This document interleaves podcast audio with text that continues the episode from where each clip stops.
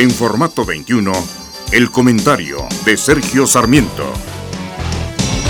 México es la octava ciudad con mayor contaminación acústica del mundo. Esto lo señala un estudio del Foro Económico Mundial que apunta que Guangzhou, en China, es la ciudad con mayor contaminación auditiva en el planeta, seguida de Delhi en la India, El Cairo en Egipto, Mumbai también en la India y Estambul en Turquía. La ciudad más callada de las consideradas es Zurich en Suiza. Quien quiera que viva en la Ciudad de México sabe que realmente esta urbe es extraordinariamente ruidosa. No debería hacerlo porque la misma ciudad curiosamente ha establecido un límite de ruido de 65 decibeles durante el día y 60 en la noche. Sin embargo, el mismo gobierno que estableció estos límites no los aplica.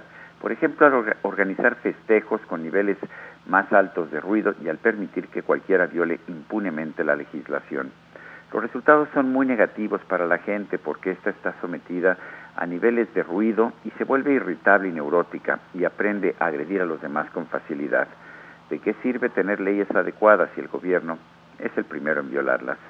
Yo soy Sergio Sarmiento y lo invito a reflexionar.